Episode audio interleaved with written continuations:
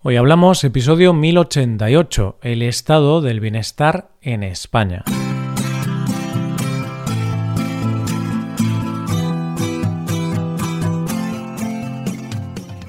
Bienvenido a Hoy Hablamos, el podcast para aprender español cada día.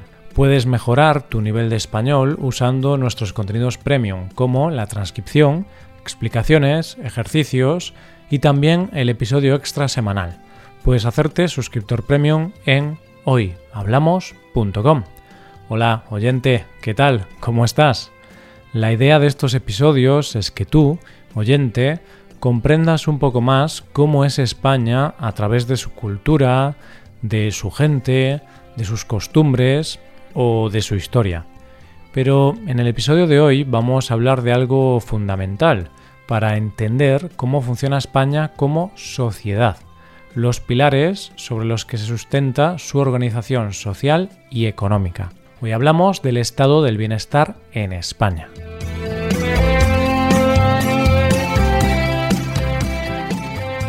Hace un tiempo me presentaron una persona que me dejó fascinado. No tanto por la persona en sí, que también, sino por algo que me contó. Resulta que esta persona trabajaba en el mundo del cine, se dedicaba a hacer películas, y cuando lo conocí, mi mente se llenó de imágenes como mucho glamour, alfombras rojas, premios y estrenos.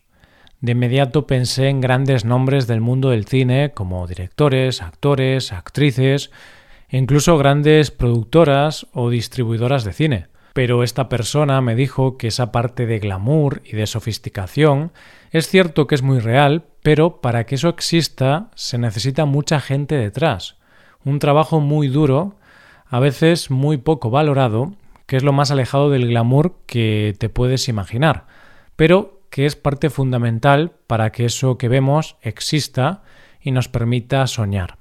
Me contaba esta persona que las jornadas son maratonianas y que hay gente con cargos como son el de director, que todos conocemos, pero que para que se pueda rodar una película hay gente que se encarga de que nadie aparque en un lugar concreto, hay gente que se encarga de comprar materiales. Hay gente que se encarga de que haya café. O hay gente que se encarga de que un actor llegue a la hora al rodaje. Y me decía esta persona que no hay nada más mágico que cuando se grita acción y todo el mundo ha hecho tan bien su trabajo por separado que, de repente, como por arte de magia, todo funciona. Y ese trabajo se convierte en una máquina muy bien engrasada que hace que todo fluya. Es decir, es la definición perfecta de lo que es un trabajo en equipo. Todo el mundo aporta su granito de arena para remar en la misma dirección y con un objetivo común, hacer un buen trabajo o en este caso hacer una buena película. Y lo cierto es que esto me abrió los ojos para pensar que esa maquinaria perfecta, ese grupo de personas remando en una dirección única y concreta, es lo que debería ser una sociedad. Y de hecho me sirve para compararlo con lo que vamos a hablar hoy, con el estado del bienestar. Y es que en su forma más básica podríamos decir que es una sociedad donde el Estado da una serie de beneficios a los ciudadanos, pero que a la vez los ciudadanos tienen que aportar a ese Estado con sus impuestos. Pero no nos quedemos en esta forma tan básica y veamos qué es realmente el estado de bienestar en general y en España en particular. Entonces, ¿qué es el estado del bienestar? En realidad es un concepto político económico por el cual se designa un modelo de Estado y de organización social, en el cual el Estado se encarga de cubrir todos los derechos sociales de los ciudadanos de un país, la idea que se busca con esta organización es que el Estado intervenga directamente en la economía y la sociedad del país, para así lograr una mayor redistribución de los recursos y así buscar el bienestar general de la población.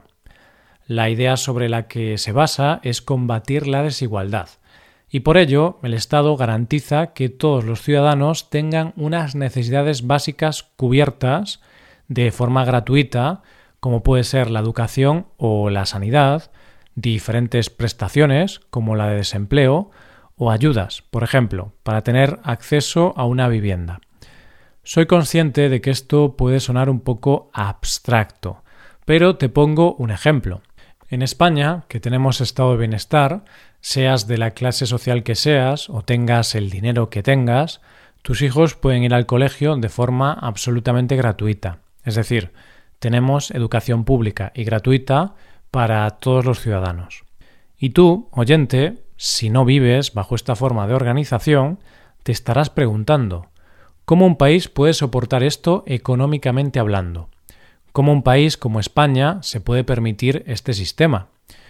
Pues porque para que esto funcione, al igual que el rodaje de una película, se necesita un trabajo en equipo.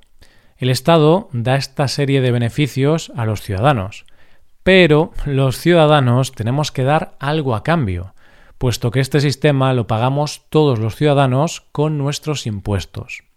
Es decir, yo, como ciudadano, pago una serie de impuestos que pueden venir de mi declaración de la renta, por mi patrimonio o por mis actividades económicas. Ese dinero va al Estado y el Estado redistribuye ese dinero para desarrollar políticas públicas orientadas al interés general. Es decir, que yo pago impuestos y ese dinero puede ir a financiar las pensiones públicas, la educación o la sanidad pública, por ejemplo. Y esto del estado del bienestar, ¿desde cuándo existe? El término estado del bienestar viene de la palabra inglesa welfare state y se empezó a usar sobre el año 1945, año marcado por el final de la Segunda Guerra Mundial, aunque el término ya se había utilizado antes, durante la Gran Depresión. Después de esta terrible guerra, el mundo se sumió en una miseria extrema, con mucha pobreza, una gran crisis económica y sobre todo con una gran desigualdad social. La clase trabajadora sufre muy malas condiciones de trabajo y por tanto empiezan las luchas obreras y sindicales reivindicando mejoras laborales y mejoras sociales y económicas. Todos estos cambios traen consigo nuevas formas políticas, como son el nacimiento de los partidos socialdemócratas o la implantación del liberalismo económico. Era el mundo de los extremos. Por un lado, había sociedades que apostaban por el comunismo, donde había un control total por parte del Estado, y por otro lado estaba el liberalismo más extremo, donde se abogaba por la no intervención del Estado. Y de esta manera nace el estado del bienestar, que podríamos decir que es el punto medio. Está a mitad de camino entre capitalismo y comunismo, entre liberalismo total e intervención total del Estado. Por tanto, es una intervención parcial del Estado en la sociedad y economía. ¿Cuándo llegó este sistema a España? Pues como te podrás imaginar, oyente, después de la muerte de Franco, una vez terminada la dictadura y justo en ese momento que conocemos como la transición. Y más concretamente con una serie de acuerdos que se firmaron y que fueron conocidos como los pactos de la Moncloa. El trabajo no era sencillo, porque había que sacar a España del pozo donde estaba y situarla para competir con otras democracias. Y tomando como modelo el estado del bienestar, se tomaron grandes decisiones, como, por ejemplo, poner el impuesto para la renta según los beneficios de cada uno, instaurar el impuesto de sociedades o el impuesto de valor añadido, el IVA. Y aquí empezó el estado de bienestar, porque, como ya vimos antes, la base para poder llevar a cabo este sistema es que los ciudadanos contribuyan a las arcas del Estado con sus impuestos. Pero para recibir hay que dar. Y por eso en esos pactos se llegó a acuerdos como desarrollar un programa para la completa escolarización gratuita. Otra de las bases era el sistema de la seguridad social. Y es a partir de ese momento que se creó un sistema de subsidios por desempleo. Es decir, que si tú has trabajado un cierto tiempo y te quedas sin trabajo, el Estado te da un dinero durante un tiempo en función del tiempo que has trabajado y el sueldo que has tenido. Es lo que hoy día conocemos como cobrar el paro.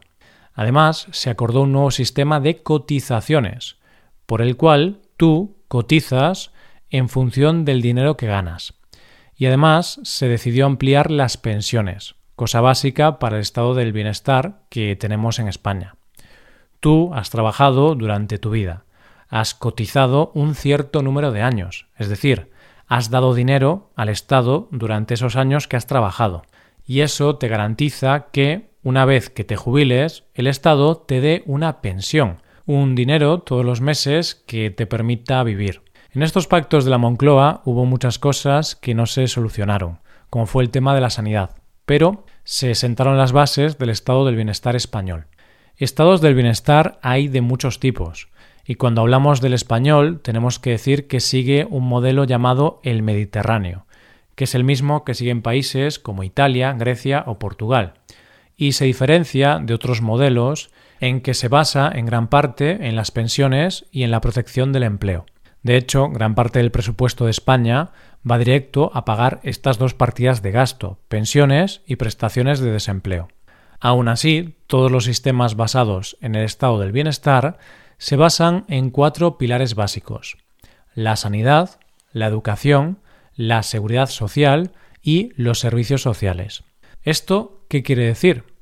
Sanidad universal y gratuita. Es decir, sea cual sea nuestra situación económica o necesidad médica, tenemos sanidad gratuita. Educación universal y gratuita. De esta forma, cualquier persona, sea cual sea su situación, tiene derecho a educación gratuita en los colegios e institutos públicos. La seguridad social cubre muchas cosas, pero quizá la mayor inversión que hace el Estado es en las pensiones. España, concretamente, es uno de los países de Europa con pensiones públicas más altas. Aquí casi todo el mundo depende exclusivamente de la pensión pública para poder vivir su jubilación. Y las prestaciones sociales son cosas como ayudar a las familias más vulnerables o ayudar a las personas con dependencia. En definitiva, lo que pretende el estado del bienestar es que haya menos desigualdades sociales y ayudar a las personas en una situación más vulnerable, para que tengan cubiertas sus necesidades más básicas. Y al final, la idea es la misma que rodar una película. Todos contribuimos con nuestros impuestos a que esta película que es una sociedad, sea justa y permita que todos sus ciudadanos vivan con dignidad. Hasta aquí el episodio de hoy y ya sabes, si te gusta este podcast y te gusta el trabajo diario que realizamos, nos ayudaría mucho tu colaboración. Para colaborar con este podcast puedes hacerte suscriptor premium. Los suscriptores premium pueden acceder a la transcripción y ejercicios y explicaciones. Hazte suscriptor premium en hoyhablamos.com. Muchas gracias por escucharnos. Nos vemos en el episodio de mañana, donde hablaremos de expresiones en español. Pasa un buen día. Hasta mañana.